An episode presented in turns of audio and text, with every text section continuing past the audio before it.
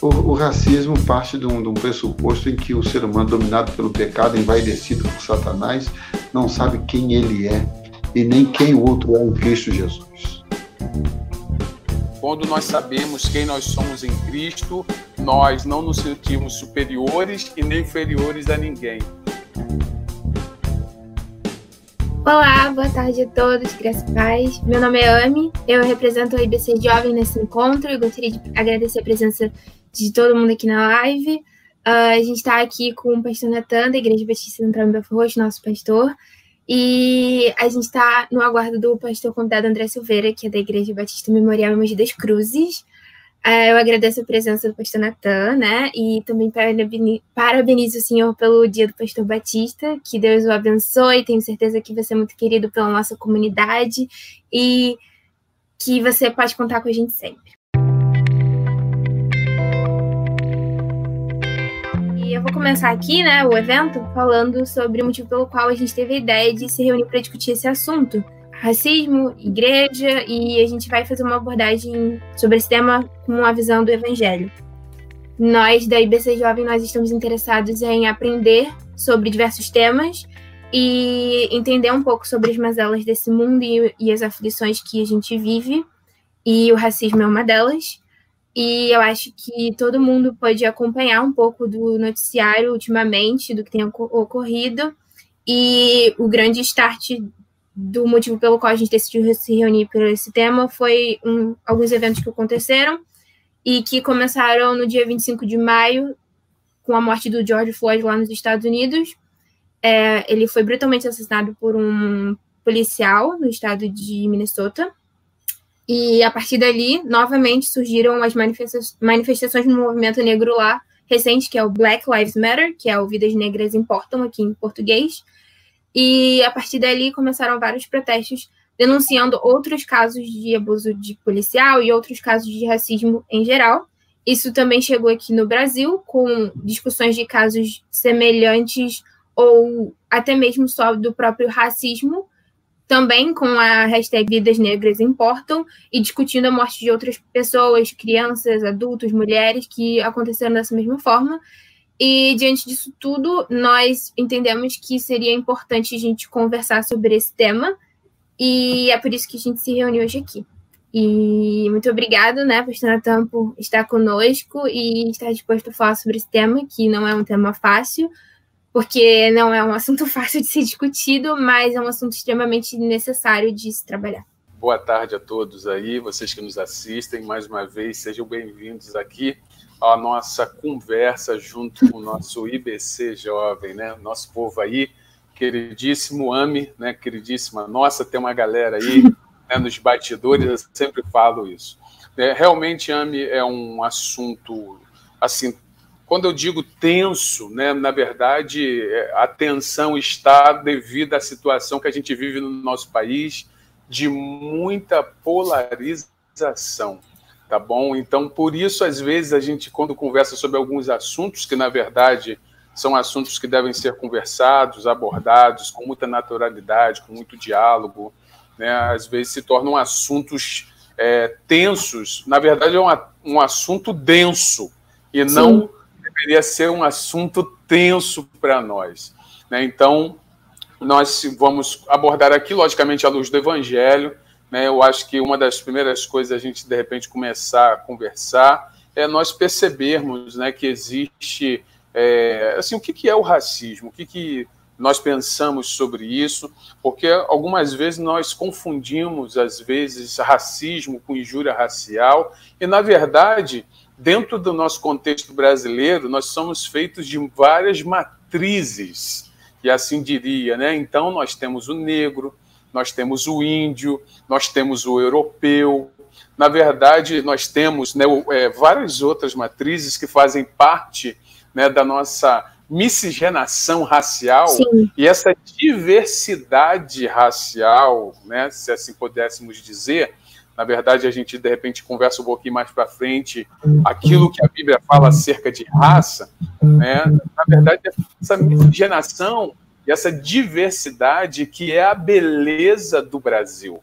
A beleza do Brasil o mundo está nessa diversificação né, dessas, dessa mistura que nós temos, principalmente dentro do nosso contexto brasileiro. Né? Então, eu acho que isso é uma coisa muito importante nós pensarmos que essa ideia né, de racismo que consiste né, no preconceito e na discriminação com base em percepções sociais, baseadas em diferenças biológicas entre os povos, né, olhando para o Evangelho, isso não cabe para nós, né, porque aí nós olhamos lá para a Bíblia e percebemos claramente né, que Deus constituiu homem e mulher, ele fez uma raça só, então, no sentido de raça humana, nós né, não tem essa questão de racismo para nós.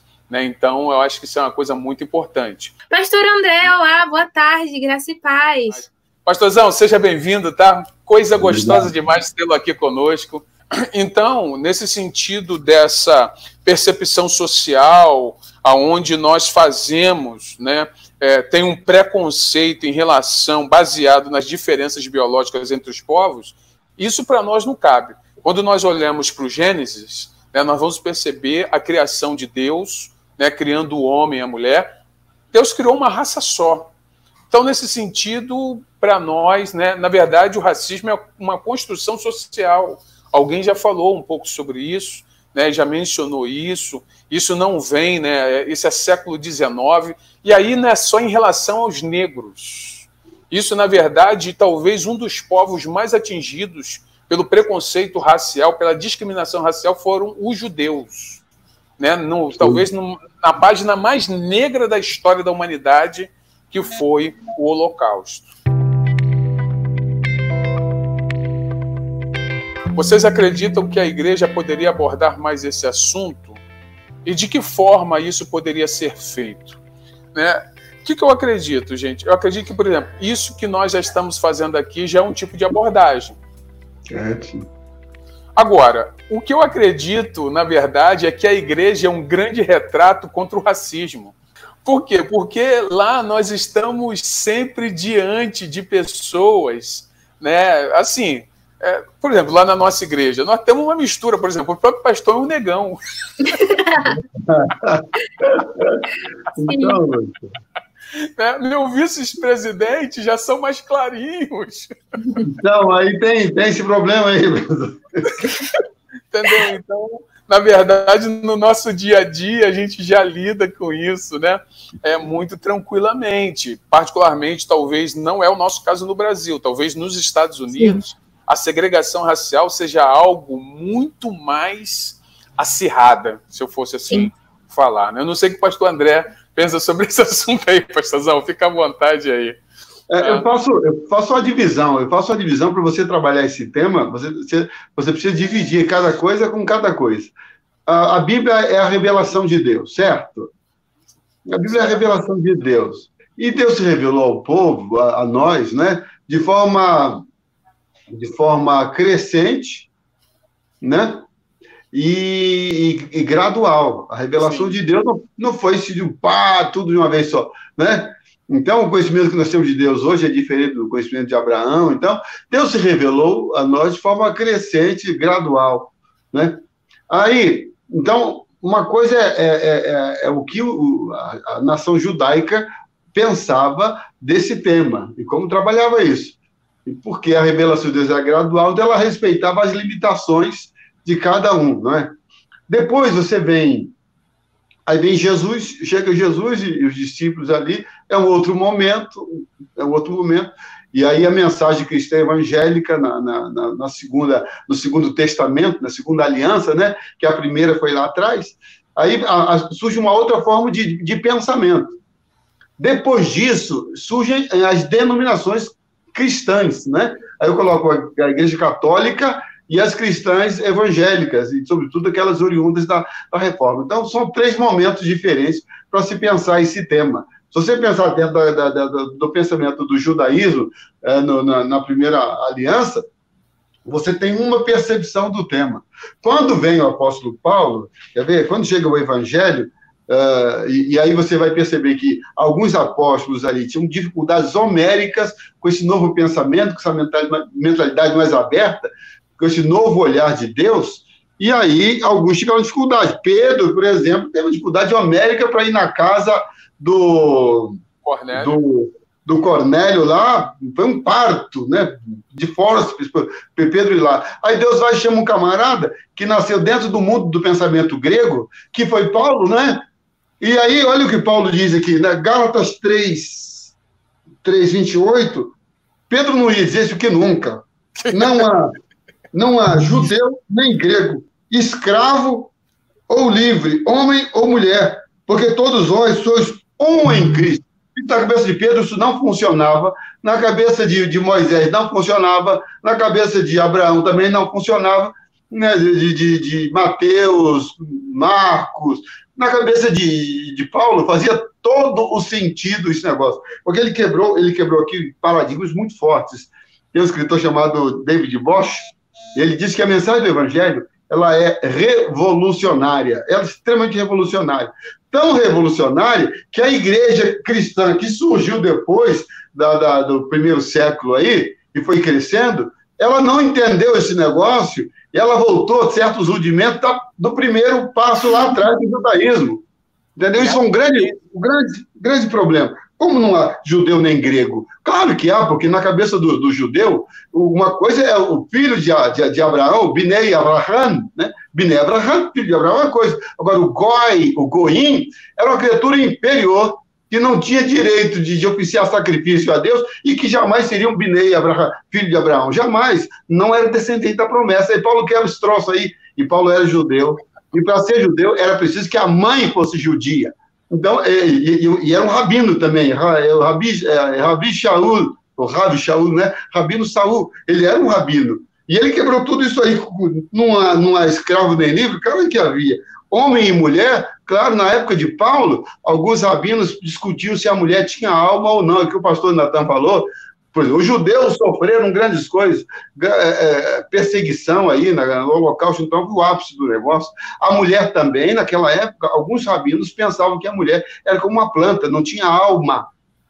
E Paulo diz: não, para Deus, nós, agora em Jesus, nós negócio de mulher e, e, e, homem, e o próprio Jesus quebrou esse troço aí, conversando com uma mulher em público, que era proibido, pelo rabinato, um rabino não conversava com a, com a mulher em público, mesmo que se fosse a esposa dele, porque era vergonhoso para ele. Se a mulher quisesse saber algum, alguma coisa, perguntava em casa.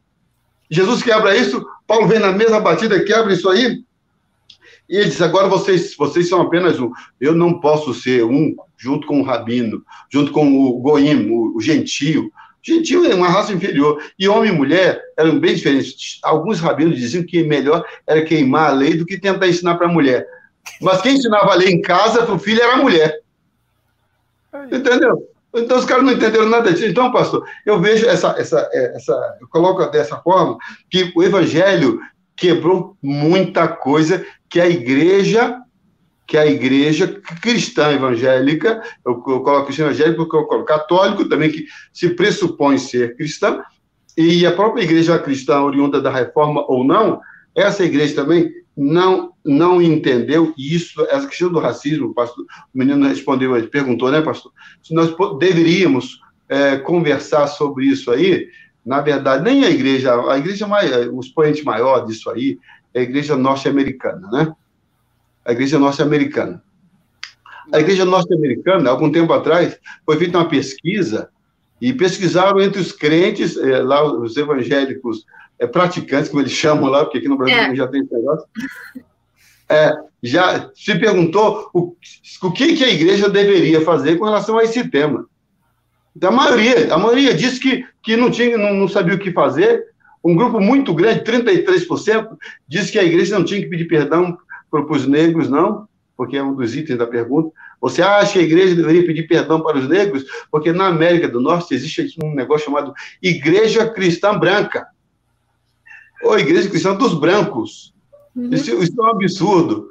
Né? Mas lá que o negócio é, é bem complicado assim, e, e, eles não têm eles não têm resposta, eles não querem pensar sobre isso, eles não querem discutir sobre isso. Eu vou falar, pastor, pastor parabéns para vocês, parabéns para o senhor, que é o pastor dessa igreja, pela coragem, porque esse, esse tema é um tema muito e extremamente doloroso e que nós perdemos tempo discutindo tantas outras coisas, mas nós, se nós voltarmos a conversar sobre esse tema de forma bem profunda, talvez a igreja tenha que parar e pedir perdão para os negros, porque a igreja foi conivente. Como foi conivente lá no, no Holocausto, lá no nazismo? A igreja, a igreja alemã, ela se omitiu.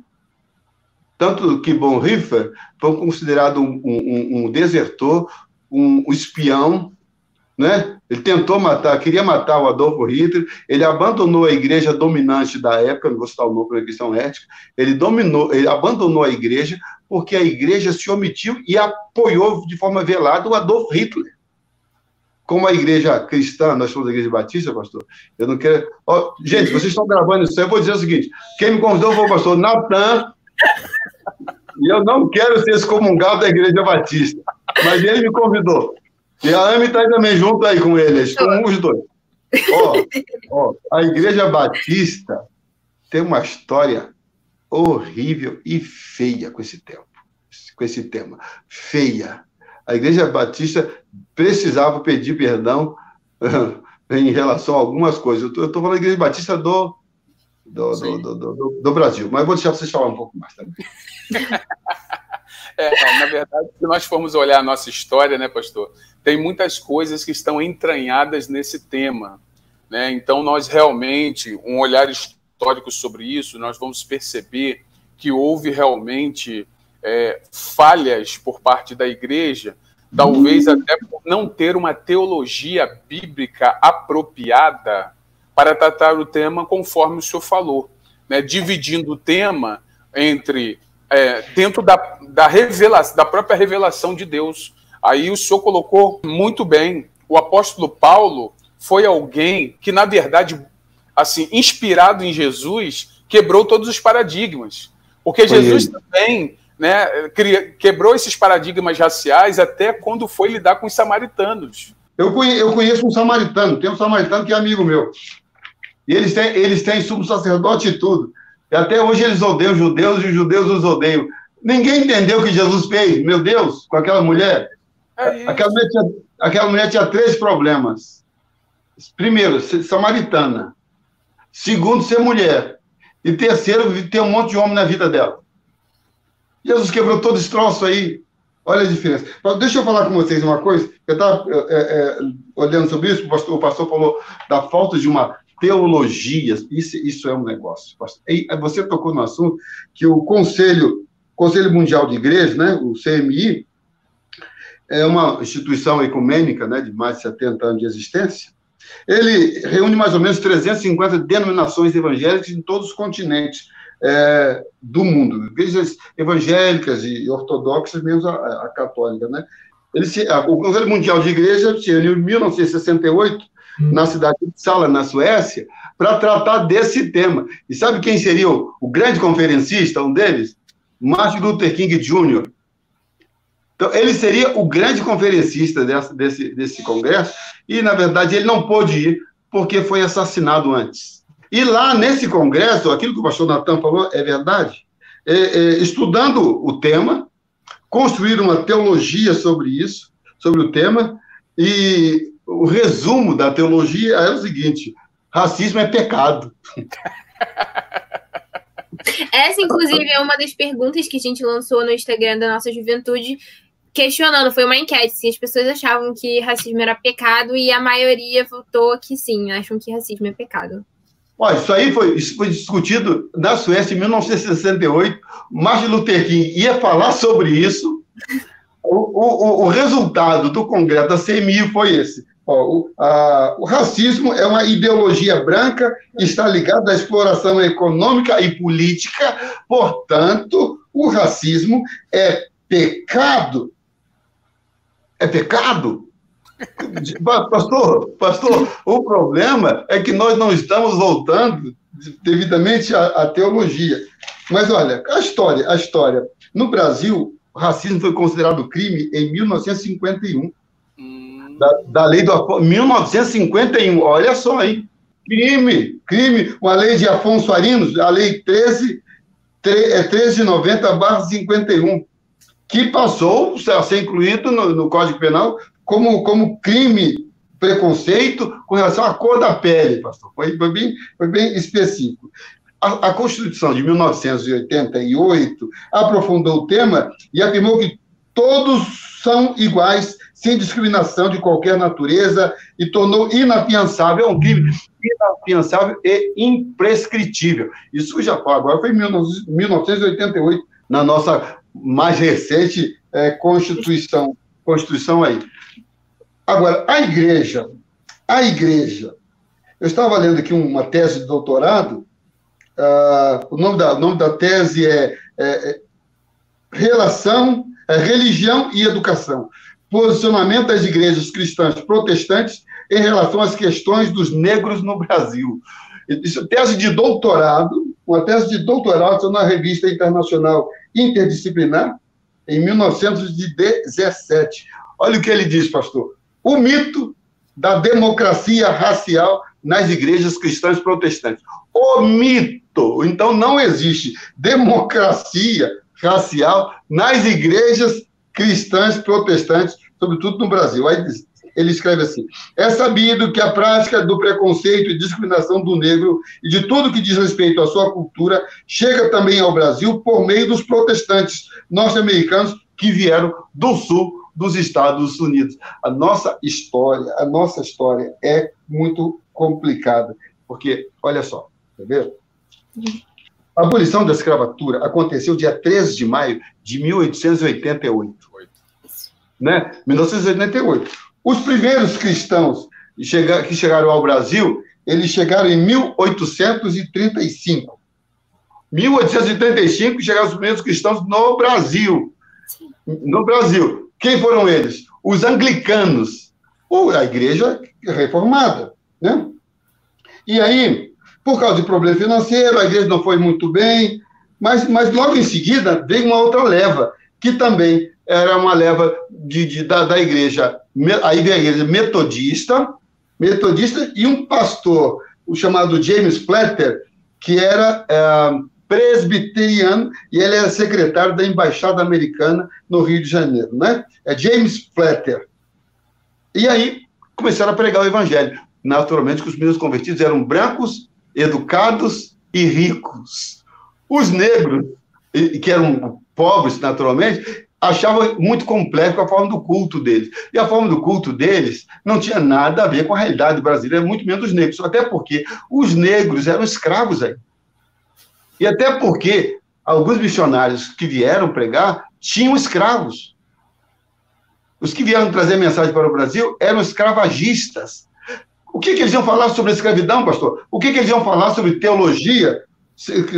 Teologia, olha só, uh, em 1982, aí chega a nossa igreja, né, pastor? 1900, é, 1882, chega a nossa, a nossa igreja, se bem que alguns dizem que um pouco antes havia aquela comunidade de, de batistas em Santa Bárbara do Oeste, no, interior de São Paulo, né? E que eram escravagistas também, eles tinham escravos. Eles tinham, crentes batistas tinham escravos, usavam escravos para trabalho doméstico e usavam escravos para, para a lavoura. Tem aqui uma, uma um, você já deve ter lido, pastor, alguma coisa daquele autor, é, é teólogo é, A.R. Cabotry. Ele foi, ele foi, ele foi, ele foi aí, ele, ele foi aí é, reitor do Seminário do Sul aí no Brasil, aí no, no Rio de Janeiro. Foi professor, escritor, né? Nós, nós estudamos o livro dele, né, pastor? Foi reitor do Seminário do Sul aí, ó. Olha, e ele, junto com, com, com, com, com, com os demais que vieram, eles vieram enviados pela, pela Convenção de Richmond, que era a Convenção do Sul dos Estados Unidos, que é aquele chamado cinturão evangélico no sul dos Estados Unidos, que eram contrários ao norte da América, que eram abolicionistas.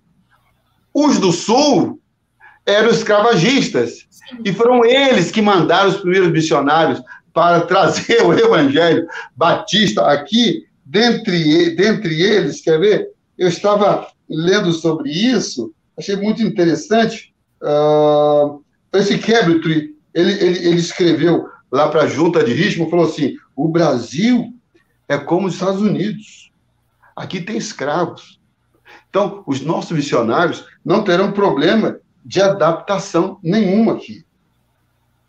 E aí, os nossos missionários aqui, quer ver? Ah, nós estudamos muito sobre eles, William Bagby e Anna Bagby, né, pastor? Sim. Os, os nossos primeiros missionários, assim, né?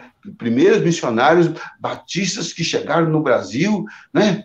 E, e aí tem uma, o Cabert conta a história deles na, no livro História dos Batistas do Brasil até 1906. Ele conta a seguinte história, quer ver? Depois de dormirem uma noite na capital paulista, os missionários tomaram o trem para Santa Bárbara, onde chegaram sob forte aguaceiro.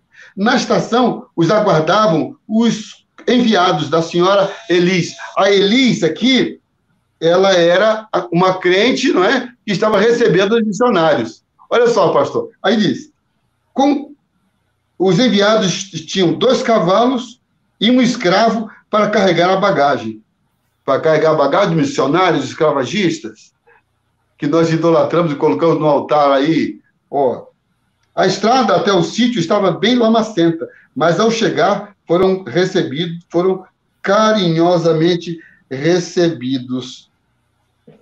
Olha, olha, olha. Eu nunca, eu nunca, eu não sei o pastor que é mais que é mais antenado do que eu, eu nunca vi ninguém da convenção dizendo assim: olha, de fato, os nossos primeiros missionários, oriundos do sul dos Estados Unidos, daquele, daquele povo vergonhoso que apoiava a escravatura, e alguns nossos tinham escravos, eu, e nós precisamos pedir perdão aos negros do Brasil, porque nós não tomamos uma posição. Você já ouviu, pastor, alguém dos nossos publicamente falar um negócio desse? Ninguém fez isso, não. É, e a gente percebe, pastor, que dentro dessa linha aí, né, talvez essa seja uma grande questão que nós precisamos abordar. Né, que dentro disso, é, nós precisamos hoje, como igreja, né, e o senhor está fazendo essa colocação, e aí eu faço essa transposição para a gente pensar hoje, como igreja, nós, de alguma maneira, é, precisamos estar antenados com isso para que não aconteça mais erros dessa maneira, apoiados mais numa posição social do que numa teologia bíblica. Porque quando teologia. nós chegamos isso, porque quando nós chegamos na teologia bíblica, o texto que o irmão acabou de ler, que o pastor acabou de ler, é um texto muito claro. Em Cristo já não há mais divisão, em Cristo todos são um. Então, logo, nós precisamos, com muita sabedoria, nos submeter à palavra e entender que nós, como igreja, estamos no local para fazer algumas mudanças culturais, se for necessária. Por quê? Porque o evangelho é um depurador da cultura. Ele é supracultural. Então, quando ele chega no lugar, que ele percebe algum, alguma coisa que não está de acordo com o projeto criacional de Deus, o evangelho intervém ele intervém. e ele faz a devida correção, trazendo então a perspectiva de Deus e a perspectiva do céu para aquele lugar. Né? Então é isso que o senhor falou. Nós nunca talvez tocamos nesse assunto, ninguém nunca falou nesse assunto, e aí a gente acaba assim, né, passando às vezes desapercebido e entendendo que, opa, é, Deus usou a história, nós chegamos até aqui, mas de alguma maneira nós passamos por isso sem fazer uma intervenção cultural e social. Ô, pastor, eu, eu já. É, é, o que você está falando aí é, é, é, o que a gente lamenta que o evangelho, como disse o, o, o John Stott, o evangelho não, não pode ser uma ética domesticada. O evangelho é poder de Deus. O evangelho transtorna. Mas, infelizmente, pastor, não há a menor diferença. Uma vez eu fui pregar numa igreja bem rica, bem grande, poderosa, sabe? Eu terminei, uma igreja histórica, eu terminei de pregar, o presbítero assumiu a palavra e disse: Meus irmãos, hoje, hoje estamos vendo um dia ímpar nessa igreja. Um dia muito especial. Um negro pregando no público dessa igreja. Meu Deus. Você acredita num troço desse? Meu pai, que isso, gente? Não estou falando sério. Eu olhei para o lado e de quem que ele estava falando. Não, não podia ser mim. É, são uma... situações que a gente imagina que nunca vai passar e acaba passando. Então, eu fui pregar numa outra igreja que eles não me conheciam pessoalmente, entendeu? Eles, é, porque eu era tido como pastor, né, pastor da primeira igreja batista de Curitiba, uma igreja poderosa tal, mas por causa da, da fama da igreja, não minha, porque a minha não tinha, não, nem tenho ainda.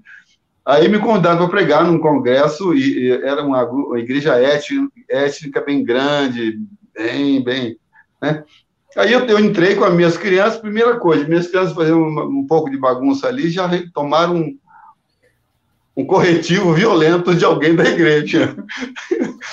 e o culto, o louvor avançando, o louvor vai, louvor vai, ninguém me chama para pregar, de repente o, o, o, dirigente lá falou assim, irmãos, é, infelizmente, até agora o pastor André não veio, o pregador não veio, eu bem ali, né?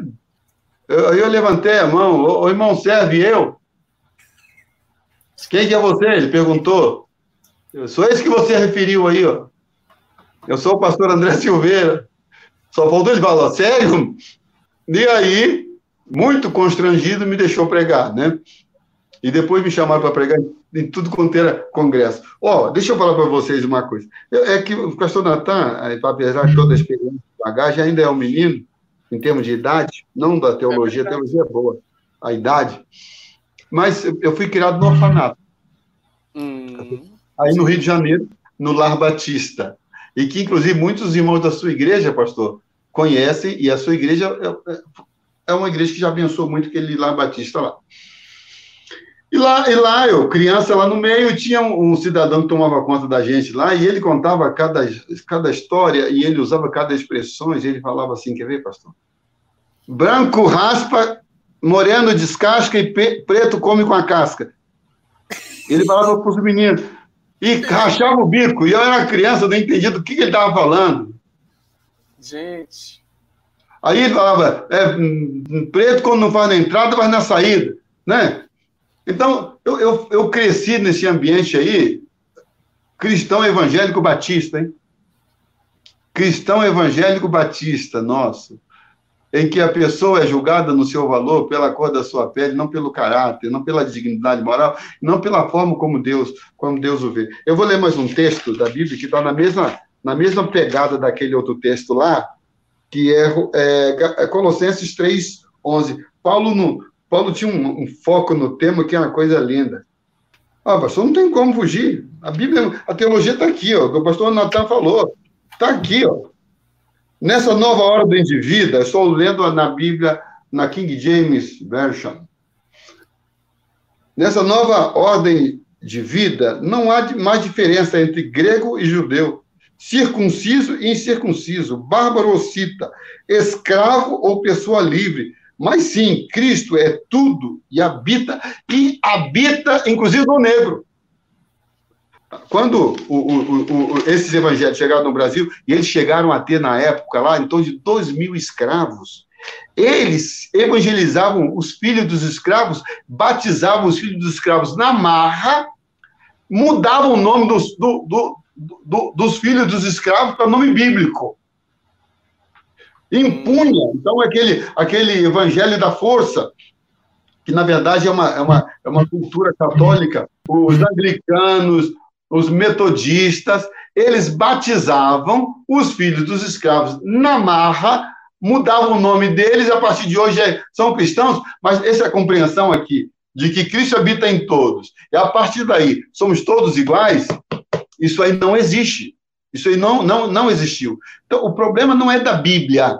Essa é uma, é uma, é uma, é uma área muito conflitante, porque, como é que a gente vai falar sobre isso? É muito, para mim, isso é uma história muito triste. Uh, por, por, exemplo, a, a, igreja americana precisava resolver isso aí. E eu estive, eu estive na, na África do Sul, ali na, na, na capital aí de, de Johannesburg, onde aquele, a questão do apartheid foi muito forte, e a, e a, a casa do missionário nosso, pastor, a casa do missionário nosso, é num bairro ultra chique de Johannesburg.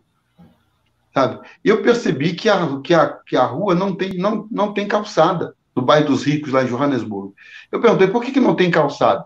Ah, porque o branco só andava aqui, na época do apartheid, de carro. Quem andava a pé é o negro. Então, para que calçada? E na época do apartheid, o cidadão tinha que andar com, com um papel, com um documento, dizendo de onde ele estava indo, vindo e de onde ele estava indo, sabe? Então, isso aí, a gente percebe, pastor, que é um ódio velado no coração das pessoas, é um sentimento ruim, pesado, mesmo com Nelson Mandela, porque para mim o Mandela foi um cara excepcional, um cara muito à frente do seu tempo, muito à frente de tudo, um homem, um homem maravilhoso, um homem maravilhoso, sabe?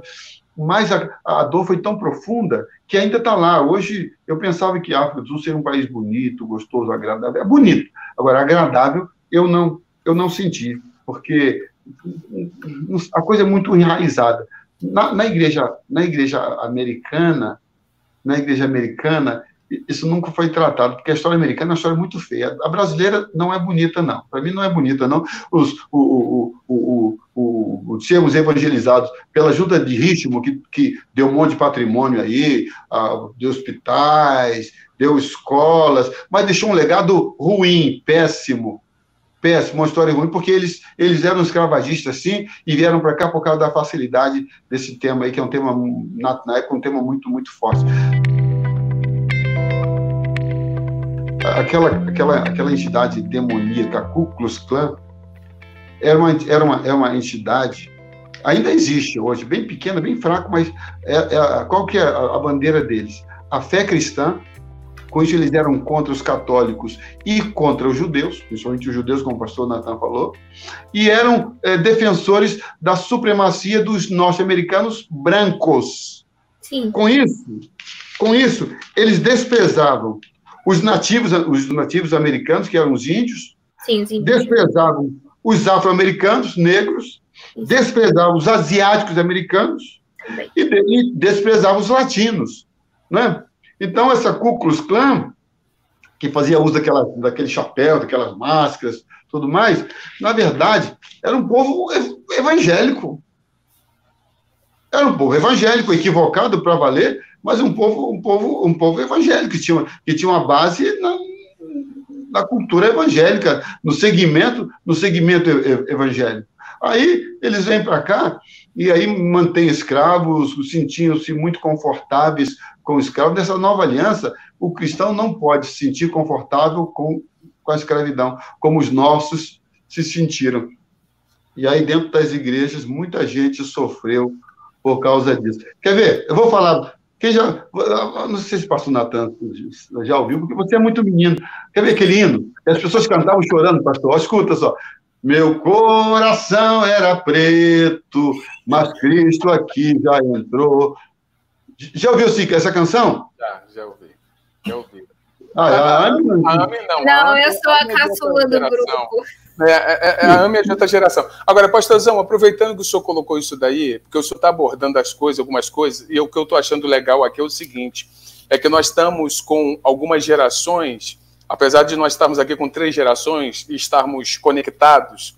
O, senhor, o senhor é uma geração muito bacana e passou por uma experiência muito boa. Eu queria aproveitar e, e fazer uma pergunta para o senhor. O senhor acho que até que já deu uma palhinha.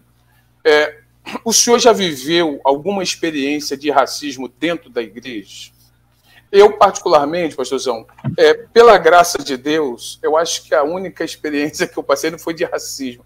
A única experiência que eu passei foi bem legal, que quando eu namorava a Meriane, foi muito, né? A Meriane é muito gata, pastor.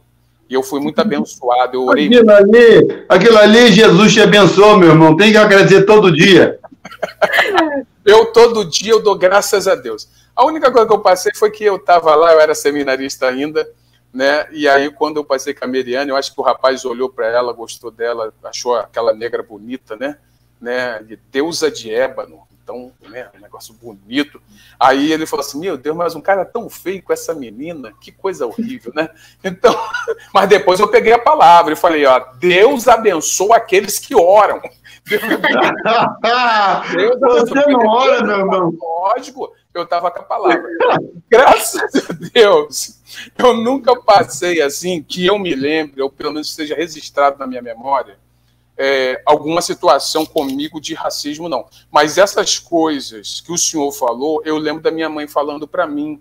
Por quê? Porque minha mãe, né, a gente é descendente de negro, né, a, a cutis do negro, amém, amém, amém, amém. Não nega, né? Aqui, aqui é raiz, ó. negro raiz aqui. Aqui é raiz, aqui é raiz. Então é o seguinte, é, mas eu lembro da minha mãe falando, olha, cuidado. Eu vi esses comentários, olha, quando não faz na entrada, faz na saída. Isso é coisa de preto, não faz serviço de preto. Isso, isso. Então, essas conversinhas eu já ouvi. Eu acho que assim que eu me tornei seminarista, assim, até antes, né? Eu acho que dentro da, da minha sala, dentro. Eu acho que eu sempre tive uma postura de tal maneira que as pessoas conseguissem me enxergar de tal maneira assim que, ó, é o seguinte, meu irmão, negão chama negão de negão. Pronto, outro não. Não, o outro é o seguinte, porque eu tenho um amigo, gente boa, um brother meu, completamente ao contrário, brancão, brancão, brancão, olho azul. O importante que a gente boa. É o importante que a gente boa. Ele me chama de negão e eu sinto aquele carinho. Pô, nego bom, eu tô contigo. Agora, tem aquelas pessoas que, mesmo não usando negão, podem me chamar de pastor, mas que você sente um certo né? Eu não sei se o senhor já passou por isso. Eu, graças a Deus, eu nunca passei assim no sentido extremo e nunca assim passei nisso, né? E, por exemplo, a, aqui está uma outra pergunta aqui, né? E eu quero assim, por exemplo, na minha igreja, graças a Deus, eu não tenho preconceito nenhum, né? Eu acho que a própria escolha da minha igreja pelo meu nome foi dirigida por Deus e não pela cor da minha pele. Sim, Nem sim. o currículo que eu tinha somente. Né? Porque às vezes também acontece isso, que um negro tem que ter um currículo, parece que muito oh. melhor que o branco, para é. poder mostrar o seu valor. Graças a Deus, o que eu entendo da minha igreja é que minha igreja orou, ela buscou, e aí houve uma sintonia né, da vontade de Deus, da vontade deles, com a minha vontade. Aí Deus acabou nos unindo no negócio bacana. Pronto, é de Deus, pronto, pastor. É de Deus, acabou. Né? Mas eu não sei, como é que foi a experiência do senhor? O senhor, como é que o senhor vê isso? Então, é, então pastor, é que, é que a, minha, a minha história, como é uma história muito longa, já, já sou pastor há 33 anos. Não, o senhor é nosso mentor aí. É, o, é, o Jurax. Jurássico, né? Já um, um, um Neandertal da fé, né? É o seguinte, pastor. Uh, veja, veja bem, Deus faz cada coisa comigo que é impressionante. Eu, eu fui pastor da Igreja Batista Alemã de Blumenau. Uau! Que coisa linda! Uma das cidades mais alemãs do Brasil, eu acho que só perde para Pomerode, que é uma cidade que fica a 23 quilômetros dali de Blumenau. Aquela ali, os camaradas falam português com muita dificuldade. Em Blumenau, em Blumenau, uh, eu era o pastor da igreja. Que bacana. É, né, então, eu, eu acho que Deus tem senso de humor comigo. E aí é, era um negócio bastante, bastante é, diferente quando eles iam me apresentar naquele, lá, porque tem muitos cafés lá. Lá, a mulherada, para ir para o café da tarde, né, ela se arruma, passa batom, maquiagem, saltão, bolsa, cara. E aí eu entrei no, no café para tomar um café lá, né? E primeiro, aquela mulherada lá chique, né? Tudo me olhando, né? Mas assim, pastor, parou todo mundo. Sim. Eu era, eu era a única coisa preta no local. Eu era o único. E sem contar que eu era amigo dos donos, e os donos me amavam muito, né? Me serviam como um príncipe, assim, né? Aí a dona, uma senhorinha, uma alemãzinha, essa bem de idade, ainda está viva ela, ela mandava preparar para mim um negócio chamado Apfelstrudel, que eu gostava bastante, né? E ela gostava quando eu falava Apfelstrudel. E gostava quando eu cumprimentava, Guten, Guten Morgen, né? Aí elas, elas gostavam demais, achavam engraçado, né? O negro falando assim com ele. Aí, algumas coisas. Por, por exemplo, uma vez tinha uma moça no caixa que ela não me conhecia. Hum. E, e aí eu, eu fui pagar e ela me olhando, me olhando, queria puxar assunto comigo, né? Aí ela falou assim: hum, ah, desculpa perguntar, mas o senhor é, é treinador do time de futebol aqui da cidade? Negão só pode mexer, ou, ou, é jogador de futebol ou é sambista, um dos dois. Outra coisa não serve. É verdade. Não, eu falei, não, não, senhora, eu sou pastor da Igreja Batista Alemã. Wie geht's? Ja? E quando, e quando eu fui embora, eu cumprimentei ao Fidesem. Quer dizer, veja a cabeça. Agora, eu tive uma experiência também nessa igreja, com foi um irmão, o irmão falou assim, para mim, ele queria, ele queria me elogiar, né? O pastor, quando o senhor veio para cá, eu não gostei muito, não. Eu falei, ah, é, irmão, é verdade. Agora eu gosto. Notei que sua vinda para cá tem até mais preto agora na igreja. O outro me disse o seguinte, pastor, o senhor abriu a nossa igreja para a cidade, nossa igreja é uma igreja fechada, só o povo alemão aqui. Mas ele falou assim, mas ah, eu acho que eu sei por que, que foi esse negócio, pastor. A sua colha ajudou bastante. Quer dizer, de vez em quando, eles estavam me alfinetando, me falando. E aí, engraçado, quando eles iam me cumprimentar assim, na alta social, socialite lá da cidade, que eu frequentava a alta socialite lá, entendeu? É verdade, vocês têm um pastor novo lá na igreja agora, o cara assim, verdade, verdade. E quem é ele? Eu do lado. O cara só apontava o dedo assim, ó. A pessoa olhava do alto da cabeça até a sola do pé. Então voltava a falar, sério? E a nossa igreja saiu de 118 membros que estavam na época e encheu aquilo ali. Ampliamos o templo, construímos galeria, um, um prédio de três andares, ficou quase pronto lá. Organizamos uma igreja em Florianópolis e mais uma congregação e batizamos muita gente. Muita gente. Agora, assim, pastor, eu sempre me posiciono, né? eu estava no supermercado lá, lá em Blumenau e eu percebi que o, o segurança me seguia. E onde eu ia, ele ia atrás. Eu achei aquilo muito, muito esquisito, aí eu chamei. Falei, irmão, vem cá. Não me siga que eu não sou novela. Eu falei, eu vou para a direita e você vai para a esquerda. Você não conhece a história bíblica de Jó, não, né? De Ló, não. Então eu vou para a esquerda e Então não vem. Você vier atrás de mim mais uma vez, você vai, você vai ser preso, porque é racismo. Você está pressupondo que minha cor é incondizente com a minha meu direito de estar aqui no seu estabelecimento. Então, agora, você sai de perto de mim agora. Tudo bem? Aí pediu desculpas e, e foi. Então, essa, por exemplo, lá em Blumenau, quando a gente saía do culto da manhã na igreja, eu, eu pregava de gravata. E eu não podia, eu, não, eu tinha que tirar o, o paletó e a gravata antes de, de entrar no shopping, no estacionamento, porque se eu entrasse de gravata, toda hora tinha que dar informação. Porque o pessoal pensava que o senhor era o segurança do shopping. O que, que eu vou ser mais, se não segurança? Eu trabalhei numa grande universidade. Eh, na época, nós estávamos com 3 mil funcionários e 16 mil alunos, e eu era o capelão e eu era o professor. Entendeu? E para algumas pessoas era bem difícil entender isso, né? Esse fato do, de, um, de um negro estar tá ali, né? Estar tá ali naquela, naquela função. Mas, assim, a gente precisa se posicionar, se posicionar com amor.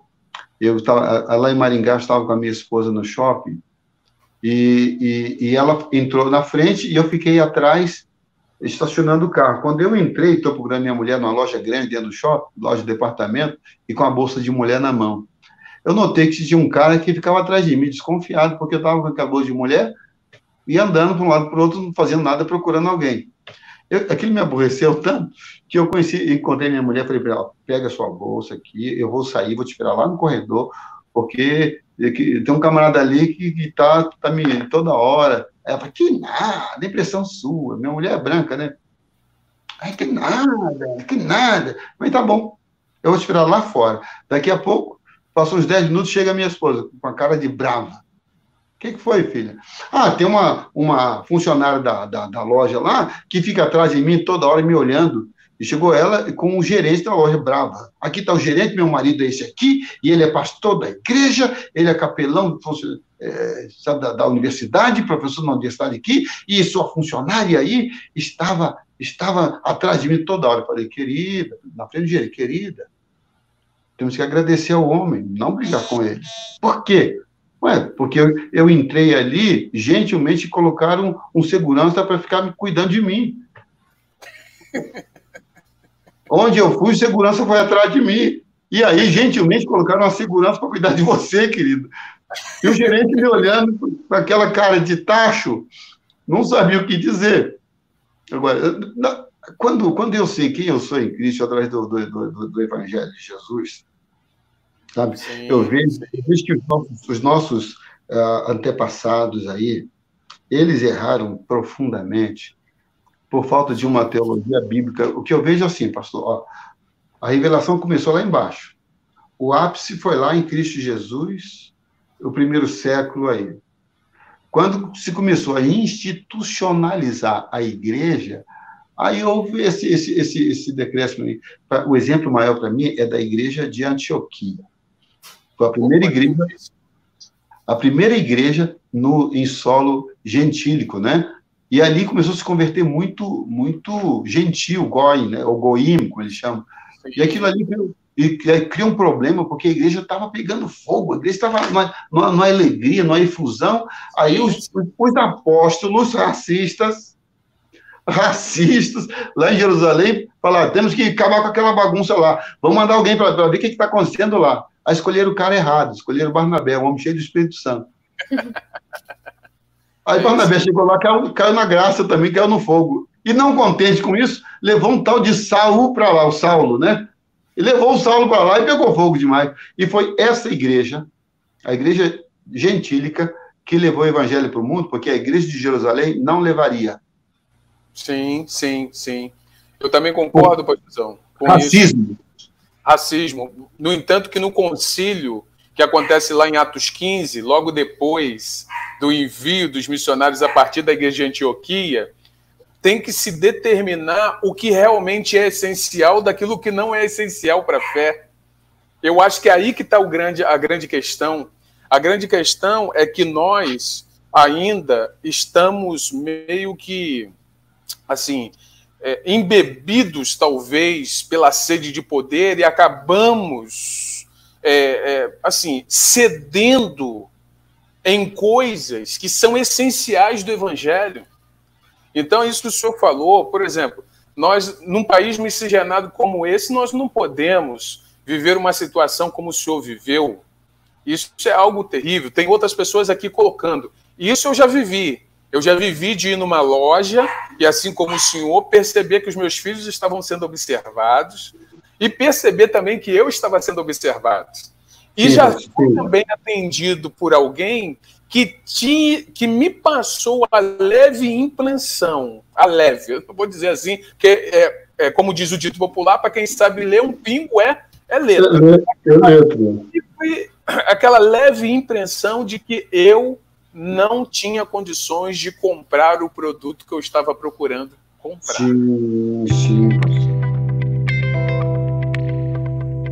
O que, que o senhor acha que nós, como igreja, podemos fazer para combater verdadeiramente o racismo. Porque é o seguinte: tem muito teólogo de Facebookiano, tem ah. muita gente com discurso bonito no Instagram, mas na hora de botar a mão na massa, nada.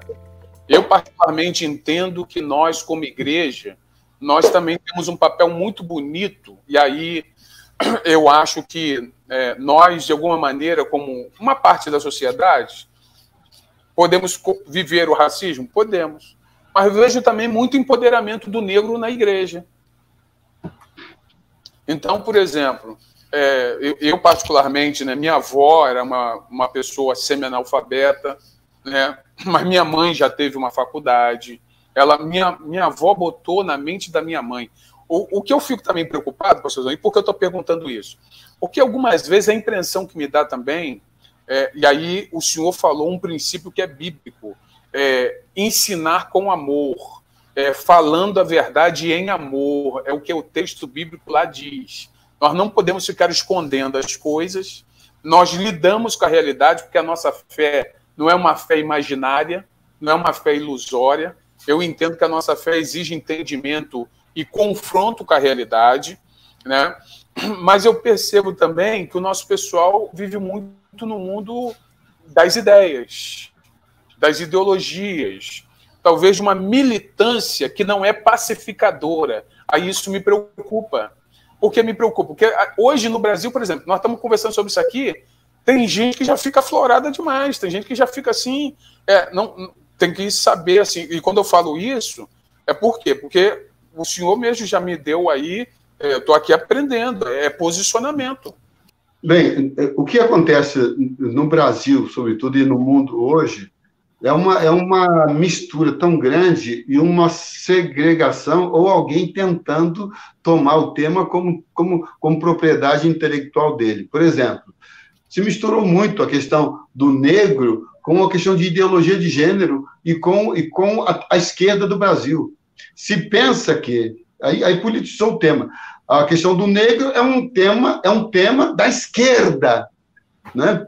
Que a, que a direita branca e elitizada, aí já houve a dicotomia. Aí jogou um contra o outro. A esquerda branca e elitizada, ela é contra os negros. Então, o tema, aí mistura tudo. Porque os negros, sabe? Aí fala assim, as minorias do Brasil, os negros, os homossexuais, meu, negro não é minoria no Brasil, lá quer dizer analfabeto. Mas eu entendo que a gente, os negros ainda são tratados como, como minoria, porque se a gente for olhar as estruturas que a gente, por exemplo, na própria universidade em que eu estudo, eu consigo contar na mão a quantidade de professores negros que eu já tive, não só na minha universidade, mas em toda a esfera de educação que eu tive. Na igreja também, eu tive muito mais contato com pessoas negras é, em, quando eu visitei outras igrejas de outras denominações, e não necessariamente na central, apesar de ver pessoas negras na central, que é a igreja que eu faço parte. Então, a gente é tratado como minoria sem que nós sejamos realmente a minoria. E é isso que tem que mudar, e eu acho que é isso que a gente vem fazendo aos poucos, infelizmente, quando na verdade já deveria estar muito mais sacramentado, que é o negro finalmente no espaço no qual ele cabe, que é em qualquer lugar que ele queira estar. Esse é um fator básico. Veja bem, Ami, eu, eu, eu morei, por exemplo, em Blumenau. Lá, por diversas vezes, eu estou na fila do banco, só tinha eu de negro. Eu estava na praia, em Balneário Camboriú, com a minha esposa, eu falei para ela, olha para o lado, só tem eu aqui de negão. Ela falou assim, vem então para debaixo do guarda-sol aqui, para não piorar a sua situação. Então, em, em, alguns momentos, em alguns lugares, redutos, eu me senti minoria absoluta. Mas, por exemplo, em Salvador, eu andando no centro de Salvador, eu me senti, eu me perdi de mim mesmo, porque tinha gente parecida comigo para todo lado. Sabe? Eu, minha vontade era abraçar todo mundo, tio, tia, vovó, porque o povo se parecia comigo ali. Só que quando eu falava, ele notava que eu não era oxi, oxi, oxi, oxi entendeu? Salvador, você tem 80% de negros na população e você não elege um prefeito um prefeito negro. É um negócio esquisito. Quem domina é a família de brancos lá do, do, do, dos Magalhães. Isso entra na cabeça de quem? Entendeu? Mas, mas eu fico muito, muito, muito incomodado quando as pessoas querem tratar do tema como, como, como agenda da esquerda, como tema da esquerda, porque as minorias, os negros, os homossexuais, meu, não põem junto, porque está errado esse troço. Como é que, como é que homossexual, negro, índio, olha, aí eles se perdem todo, porque dizem que, que a questão da homossexualidade é uma questão de opção. Eu, eu, eu escolhi nascer negro, eu escolhi nascer, negro. Então, por que, que coloca junto? É claro, se me perguntasse hoje como eu gostaria de, de ter, de nascer esse negro, esse loiro de olhos azuis, eu vou dizer para você que eu queria nascer negão de novo. Sabe por quê? Porque os meus amigos do, do seminário, do ensino médio, eh, brancos, estão muito mais velhos do que eu. Eu olho para eles, meu Deus, eu estou velhinho.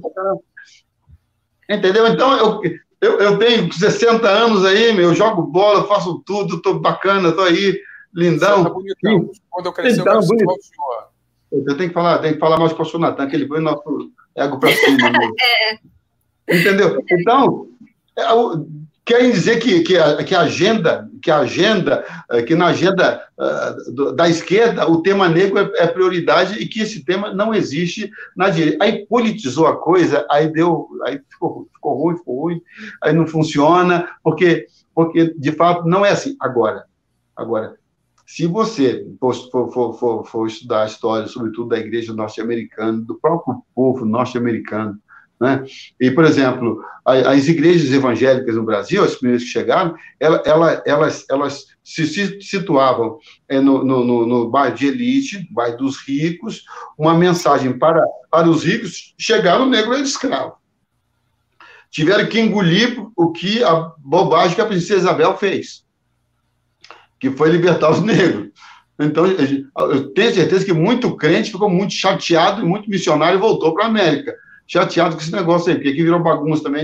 Agora, os, negros, os, os negros é, agora tem o mesmo direito. Eu estava lendo aqui, é, o missionário Simonton, já deve ouvir falar sobre ele, um diário de, de 10 de outubro de 1859. O que, que ele escreveu? Fui com o senhor H, para não dedicar o nome da pessoa, a um leilão em que ele comprou dois negros isso, isso, ó, isso, isso, isso causa um, um mal-estar, meu. Isso, isso é, um, é um missionário, um, pregador do evangelho falando. Outra vez, no meio do horror da escravidão, né? o, o, o, o, diário de Simonton, né? alguns dias ele tiveram uma discussão na qual contrariou certo senhor S, que o desapontara muito, pois esta pessoa era absurdamente a favor da escravidão. Simonton era nortista, logo favorável à abolição. É, não, ele era, ele era, ele era favorável à abolição. E ele tava, ele, o, o, o outro cidadão H era um crente que comprou dois negros aqui na igreja metodista. Na igreja metodista tinha duas classes de escola dominical, de escravizados. Temos duas classes de pretos. Uma fala inglês, a outra português. Atualmente parecem muito interessados e ansiosos por aprender. Quer dizer, até a escola dominical na igreja, na igreja metodista, eram separados. Os negros eram separados. Eu estou falando do Brasil, não estou falando da, da, Sim. Nos Estados da... Unidos, a história deles foi um pouco diferente depois da abolição. Eles é, criaram escolas, criaram tudo para a comunidade negra tudo entre aspas, né? Criaram a escola, acesso a algumas coisas para a comunidade negra e se separaram da comunidade branca, que é por isso que lá teve a segregação racial, que Martin Luther King foi uma voz é, evangélica muito forte. Aqui no Brasil, quando houve a abolição, a gente não teve essa parte de criação de escola, tipo de estrutura para a população negra que deixou de ser escrava e agora passaria a ser vista como cidadãos normais. Uhum. Aqui a gente não teve nada disso. O que fizeram foi, olha, se virem e é isso. Tanto é que pouco tempo depois da, da abolição vieram os imigrantes, os espanhóis, os italianos, os japoneses, vieram todas essas pessoas para substituir uma mão de obra. E aí a gente para para pensar que o que falam para gente é que não tinha mão de obra, mas, poxa, várias pessoas acabaram de, entre aspas, perderem os seus empregos já, teoricamente, eram forçadas a trabalhar, mas era um trabalho, né? Elas perderam seus empregos, então mão de obra tinha, você só não queria pagar por ela, você só não queria tratar aquela mão de obra como um ser humano que ela é. Então, você exatamente promoveu isso quando trouxe a imigração. Além do que, na, mais ou menos na mesma época, tinha todo um movimento eugenista na biologia, na ciência, que pregava o embranquecimento da raça e que também foi fortemente defendido aqui no Brasil e também apoiado, né, subsequentemente, pelo, pela imigração, porque começou mais uma vez a miscigenação e aqui no Brasil a gente nunca parou para discutir exatamente o racismo, a tratar profundamente dessas feridas. A gente não teve uma segregação racial, mas a gente ainda tem uma segregação de acesso à educação, de acesso a todas essas coisas, e por isso a gente também é muito visto como minoria, sendo que não é. Então, eu amo e tenho uma gama de privilégios que muitas pessoas não têm. Eu não moro numa favela, eu tenho acesso à educação de qualidade, eu já tive oportunidade de viajar para fora, eu falo mais de uma língua, eu não me enquadro em uma série de coisas que vários negros atualmente no Brasil se enquadram, mas ainda assim sofro diversos preconceitos em relação, já fui seguida por gente em shopping. Minha mãe é branca, então toda vez que eu saio com ela, às vezes, desde pequena, se eu chamava minha mãe de mãe, todo mundo ficava, ué, como assim? Ela é sua mãe. Então, várias coisas que não, não foram discutidas ao longo das, da nossa história, que até hoje não são devidamente discutidas, é, chegam a 2020 e a gente está num momento do mundo, inclusive acho que um momento que é bastante forte de discussão, que é esse tipo de comportamento já não deveria existir faz tempo, não faz o menor sentido. E trazer essa discussão para a igreja é extremamente importante por isso, porque a igreja é o último lugar em que isso deveria estar acontecendo, definitivamente no ambiente onde há a presença de Deus e onde a gente acredita em Jesus Cristo, é uma pessoa que existiu e que acolheu absolutamente a todos, não deve existir esse tipo de segregação e de racismo. Na, na, na África do Sul, por exemplo, uhum. na época do apartheid, os negros tinham, podiam prestar vestibular era, era franqueado. Só que os vestibulares eram no idioma chamado afrikaner, que só os brancos falavam. Logo, os negros não conseguiam passar do vestibular, não é? Aí Nelson Mandela entrou forte e aí eles foram obrigados, as empresas foram obrigadas a fazer aquela migração, tirar dos brancos e colocar para os negros. Foi um negócio institucional, foi meio pesado, lá foi bem, bem pesado. O problema é que na América, você está falando da América, do norte da América, porque o sul não. Não, o, o sul, sul não, é resistente, e foram esses do Sul que vieram aqui para trazer o evangelho para o Brasil. Por isso que a, a igreja cristã só atingiu nós negros, pastor, mas quando surgiu a, a, a, de fato, a, Igreja Batista, ela, ela, ainda é, ela ainda é vista como uma igreja que deu oportunidade para os pastores nativos, né? A Igreja Batista, ela é tida como aquela que, dentre essas, essas igrejas da, da, da missão que vieram para o Brasil, que, que investiu nos pastores nativos. Mas, ainda assim, a Igreja Batista sempre foi uma igreja muito elitizada. A comunidade é, é negra mesmo, par, negros e pardos, né? mamelucos, essa comunidade só entrou, de fato, na igreja numa posição de respeito quando o movimento pentecostal foi para os bairros, para as periferias das grandes cidades, onde houve a favelização das cidades, o surgimento dos bolsões de pobreza e de miséria. Ali, sim, ali o, o, o pastor da teologia é, é, é, norte-americana, aquela teologia concebida na Torre de Marfim, que não pisa no chão, no chão sujo, que não tinha nada a ver com os favelizados, com a periferia, não ia. Então lá, o cidadão que trabalhava na fábrica o dia todo, à noite ele ia pregar o evangelho. E ele era ordenado, constituído pastor, coisa que nas nossas denominações isso não acontecia. No Batista, um pouco menos. Agora, na metodista, presbiteriana, anglicana, essas aí, então, luterana, esse negócio aí é, é, era um reduto fechado para valer. Mas nós batistas também, também, não vamos fugir disso não, porque aí, o, o, os cabeçudos, os que mandavam na gente, que, diretor de seminário, diretor de escola, diretor de hospital, todos norte-americanos brancos, brancos, e não íamos, não íamos para a periferia, nós não queríamos, aliás, a periferia nem entendia o evangelho, esse evangeliquez impoluto, o, por que, que o pastor tinha que usar tal da, da gravata? Por causa dos americanos, um calor feroz aí no Rio de Janeiro, o cidadão andando de bicicleta para pegar, para pegar. O cara de bicicleta com calor feroz, com a Bíblia embaixo do braço, 50 graus e de paletó e gravata. Sim, é. Eu acho que aí nós absorvemos a cultura demais sem fazermos a devida transposição. É, eu acredito que nós precisamos olhar para o texto bíblico, e como nós estamos falando, pastor, e dentro dessa linha aí que nós fomos, é só para o nosso pessoal entender que nós estamos falando que o tema não pode ser politizado. Não. Que, na verdade, o nosso olhar a partir do evangelho é que o seguinte: nós temos que ter conhecimento do contexto histórico, precisamos saber que nós, é, como igreja, precisamos nos posicionar sabendo da nossa história também, né? E agora a gente poder pensar nisso aí. Tem uma pergunta aqui que eu acho eu achei bem bacana. De acordo com a palavra de Deus, né, palavra de Jesus, descrita em Mateus 28, 19, ainda existem igrejas evangélicas em 2020 que considerem a mensagem de salvação de maneira discrimina, discriminatória? Irmãos, eu, eu, ao olhar esse texto, né, dentro é, desse texto, a, existe ali já um conceito de Jesus tão claro que se uma igreja for observar esse texto, não deve haver discriminação de maneira nenhuma. Porque a palavra ali é façam discípulos de todas as nações se eu não me engano, a palavra aí é etnia.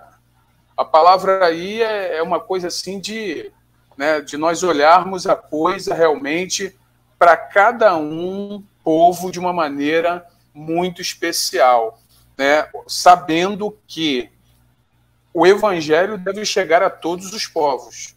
Né? Agora, eu, eu agora achei interessante essa pergunta, por quê? Porque será que ainda em 2020 ainda existem igrejas que considerem a mensagem de salvação de maneira discriminatória? Fiquei pensando. Deixa eu, deixa eu falar para você uma coisa, pastor. É, vou ter que falar. Eu não vou falar o nome, eu não vou falar o nome da igreja, mas eu, eu, eu fui numa escola fazer um, um trabalho, né? Sim. O foco ali era prevenção ao uso de drogas. Uma igreja, uma, uma, uma, uma escola da periferia. Sim. Da periferia. E a coisa foi tão assim, né? Tão, tão, tão forte, foi tão forte que os alunos queriam conhecer a nossa igreja. Sim. Só que eram adolescentes, né? Eram adolescentes. E a igreja tinha um ônibus. Aí eu mandei o ônibus na sexta-feira para buscar os adolescentes da escola, os alunos, para virem para o culto na igreja. Só que a, a escola ficava numa periferia e eram adolescentes pobres, né? Pobres. E a nossa igreja ficava num bairro chique e eram adolescentes ricos. Hum.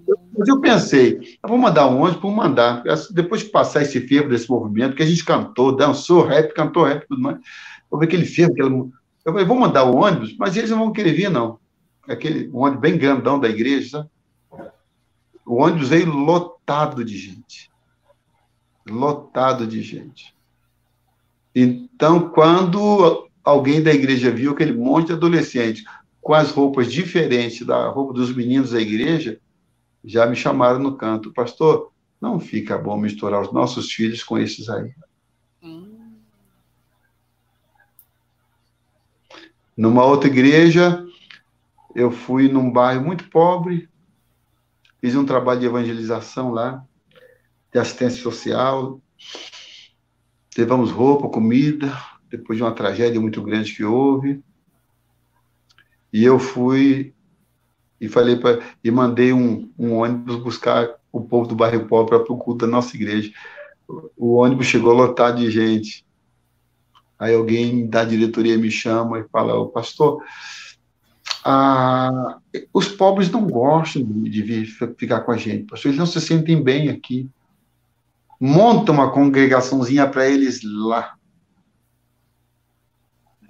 Ser pastor velho, olha, pastor, tem vantagens e muitas desvantagens. Eu já ouvi cada absurdo que você não acredita. Essas coisas me machucaram profundamente. Eu falei assim: eu vou continuar mandando ônibus lá para buscar esse povo. E batizei um monte de gente desse povo aí. Sim. Batizei um monte. Sim. Era um povo que não casava, casei todo mundo. Fiz casamento coletivo na igreja. Que maravilha. Mas o senhor não acha, pastorzão, que de repente essa questão aí é, aí já não é uma questão de discriminação racial, mas é uma discriminação social. Social. Social. Aí, nesse ponto, eu acho que nós precisamos melhorar, sim, como igreja. Nesse ponto, se nós, né, eu, quando eu li a pergunta lá, eu pensei o seguinte, é, apesar que ela está bem aberta, né, eu achei bem bacana esse, esse olhar do senhor aí, porque nesse ponto, realmente, nós precisamos melhorar muito como igreja. E como, hein, pastor? precisamos melhorar como igreja. Porque, na verdade, quando nós olhamos a pessoa de Jesus, Jesus estava com pessoas que ninguém queria ficar. E aí nós somos chamados, quando nós somos chamados ao verdadeiro discipulado de Jesus, nós não ficamos só no Facebook. O, o que hoje me incomoda, pastorzão, o que me aborrece mesmo, é os facebookianos, os instagragianos, nós falamos um discurso, mas na hora da gente meter a mão na massa, começar fazendo uma coisa bem simples, nós temos dificuldades. Né? Porque às vezes nós estamos fazendo um.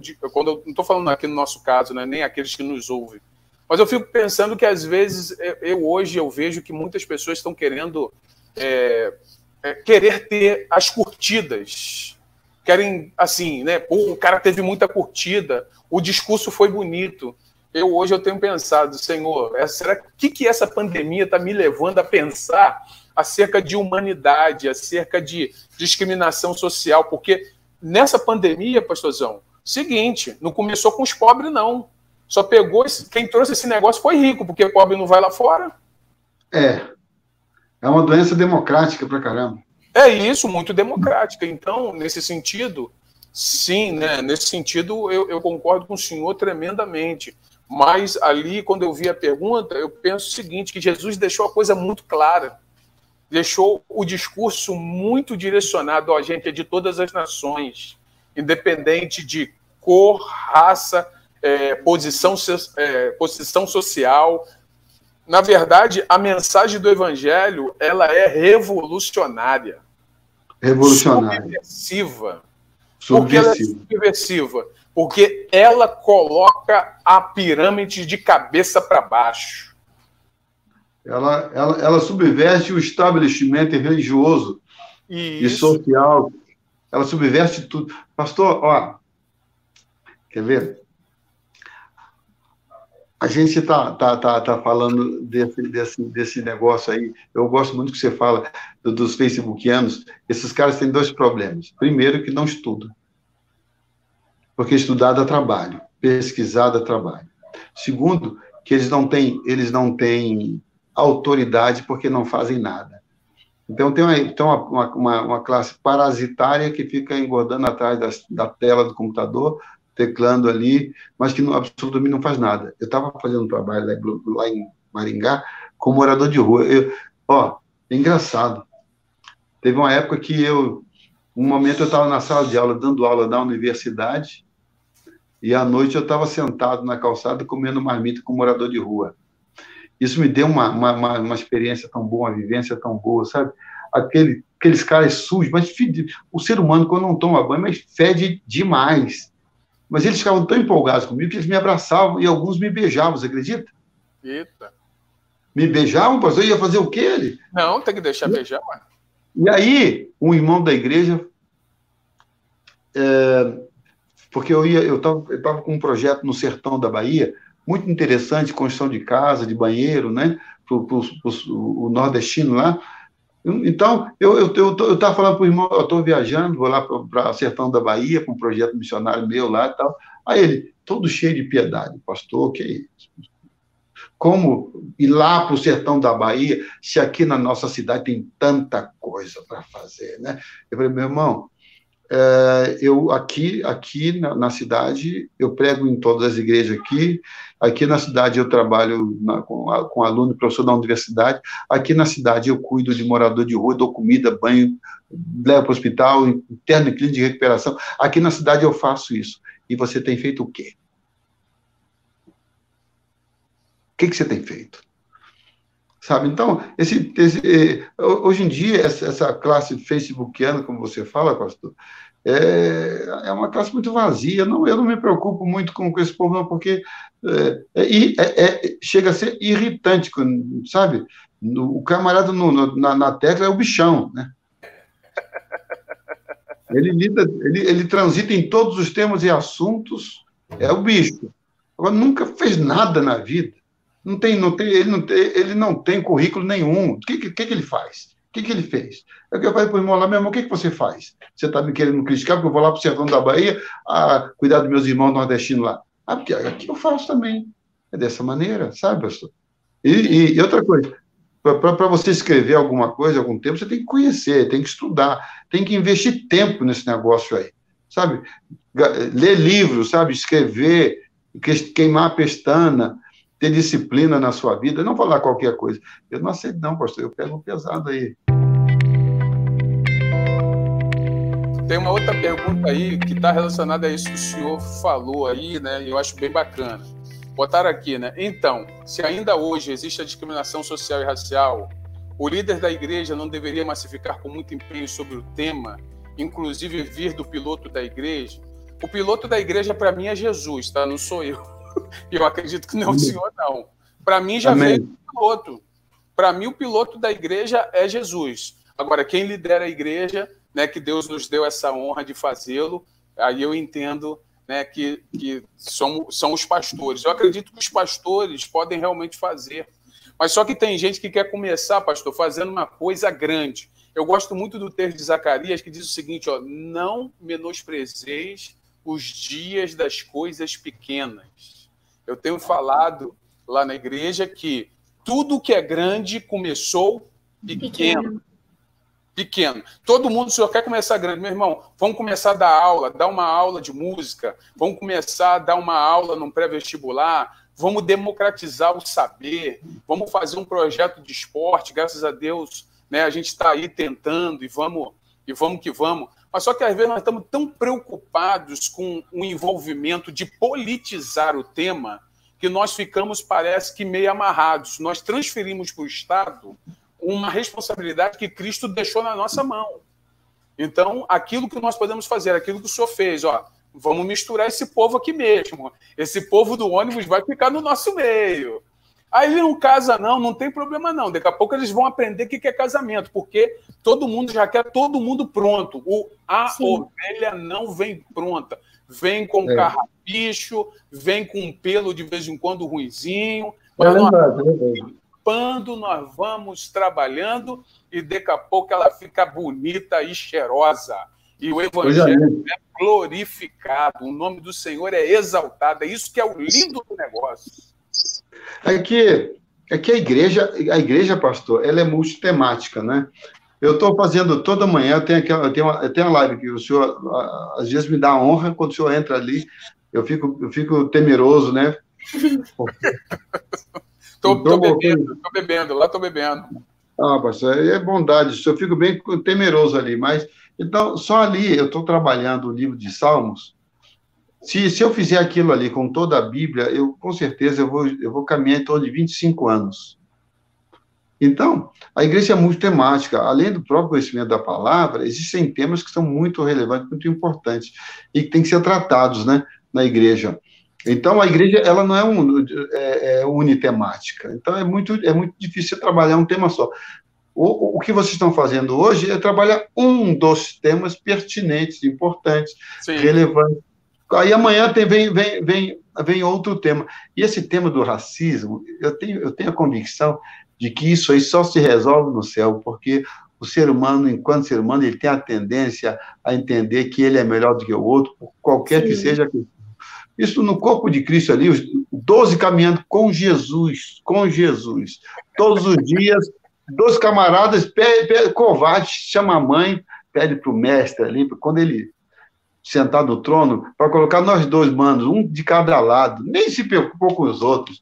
Eles queriam mandar junto com Jesus. Sai dali, Jesus viu Pedro falar com a mulher samaritana, ele não teve coragem de falar com o centurião lá, Cornélio, sabe? Então, eh, é meu filho, você fez essa pergunta aí, eu vou falar para você é o seguinte, hein? o pastor Natan um dia vai se tornar um homem velho como eu, daqui a 30 anos. ele ainda vai ter muito, ele vai ter muita coisa para falar ainda e não vai esgotar tema nenhum, porque a igreja é, é, é, é multitemática e outra coisa. Eu li dois versos sobre, sobre esse tema. Mas a Bíblia Sagrada é um livro profundo demais.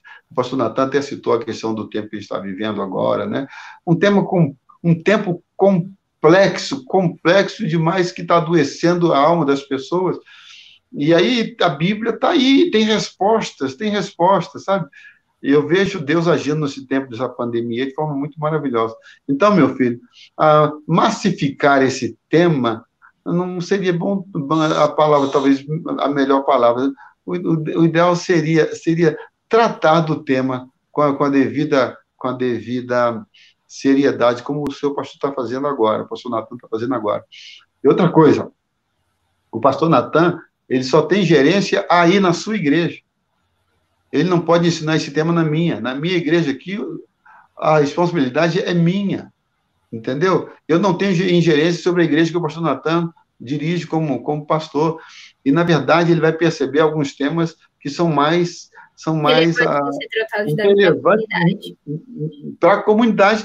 E naquele tempo, viu, Ami? Naquele tempo ali, eu, eu, você falou da igreja do Rio de Janeiro, o Rio de Janeiro tem muito negro. Tem.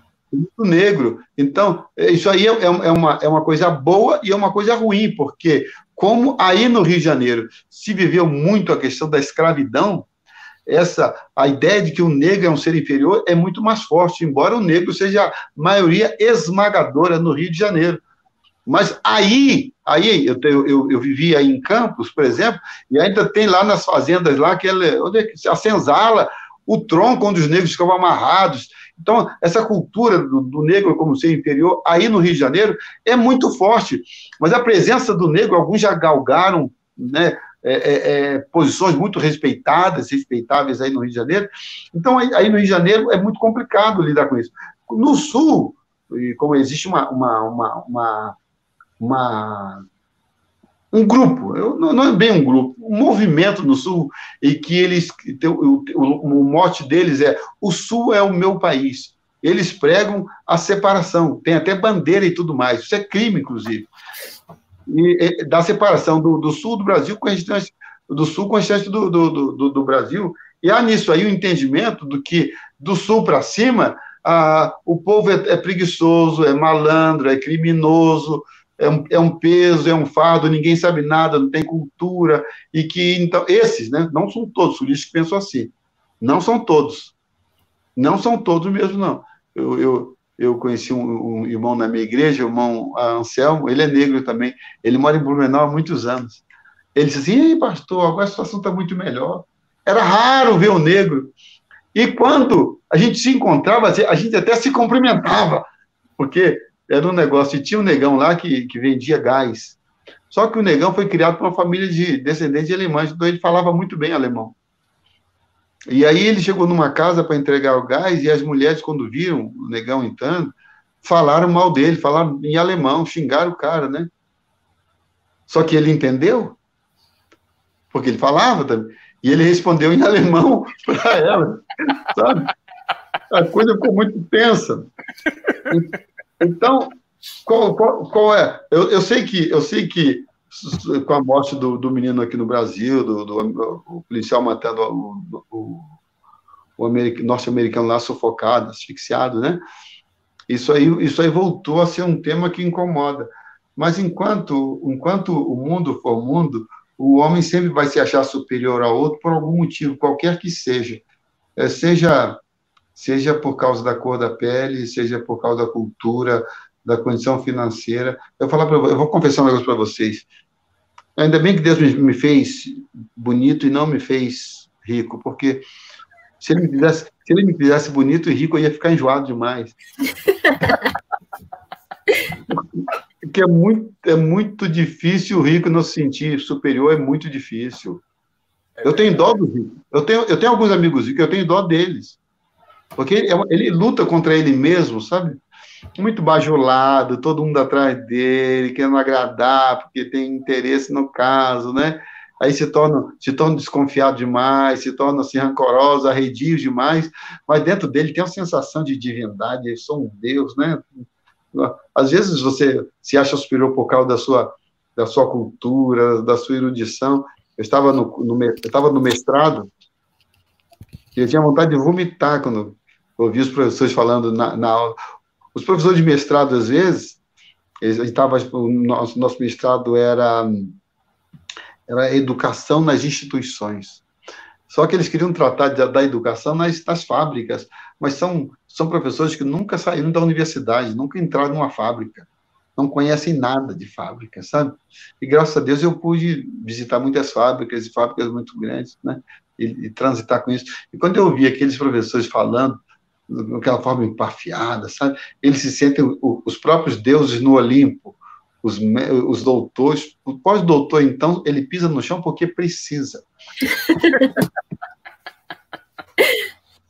É, a idolatria, né, pastor? Uma coisa que o senhor acabou tocando aí, um negócio muito lindo. Nós precisamos, é, é, nós precisamos descobrir os ídolos dentro do nosso próprio coração. Sim. Perceber o que está ocupando o lugar de Cristo e o que nos impede de ser a encarnação da mensagem, assim como Cristo foi. Porque Paulo fala lá muito lindamente em Filipenses 2:5, tende em vós a mesma atitude de Cristo Jesus.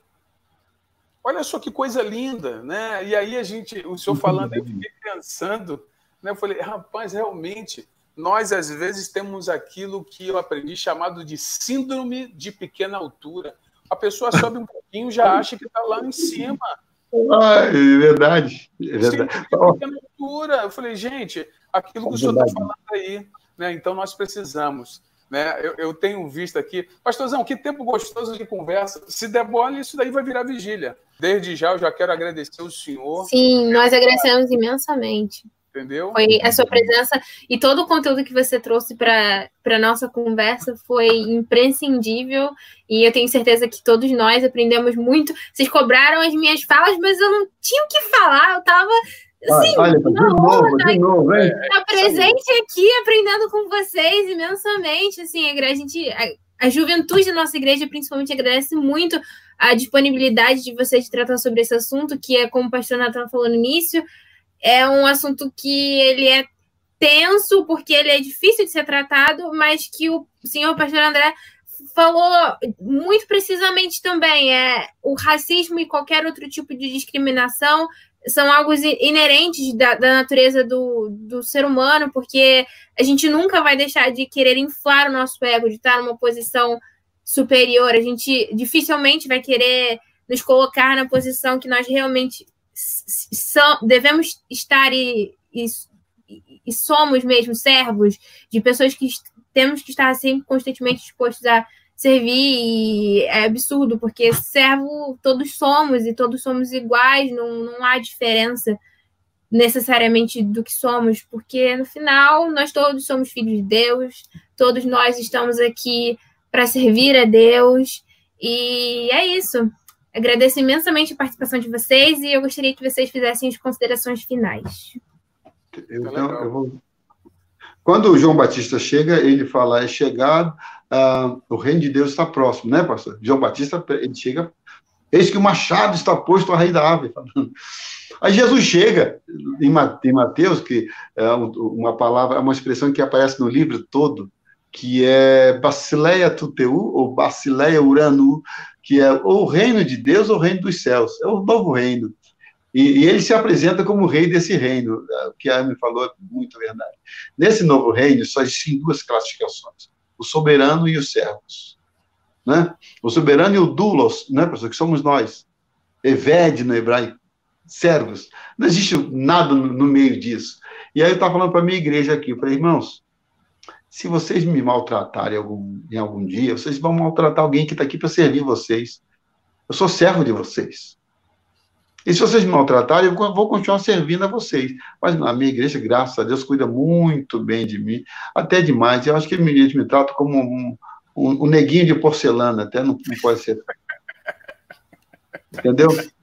Então, não, tem camarada que quer ser, o camarada que quer ser bispo, apóstolo, patriarca do Brasil.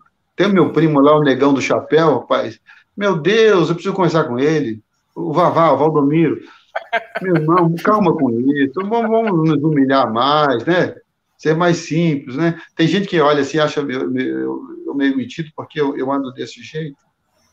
Mas não é, não é metido. Eu, sei, eu, sei, eu, sei, eu sei de onde eu vim. Olha, pastor, eu chegar numa, numa, numa a ser pastor de uma igreja como a PIB de Curitiba, um privilégio muito grande. A igreja hoje está com 11 mil membros.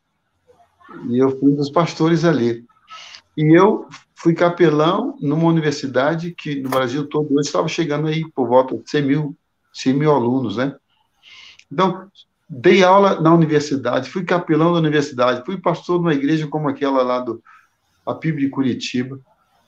Hoje sou pastor numa igreja linda aqui, Igreja Batista Memorial, em Mogi das Cruzes.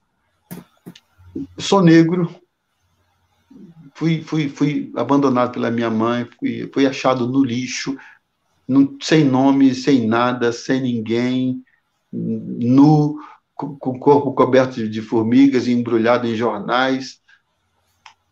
Eu não tenho tempo para ficar me achando inferior a seu ninguém, mas também não tenho direito de me achar superior a ninguém.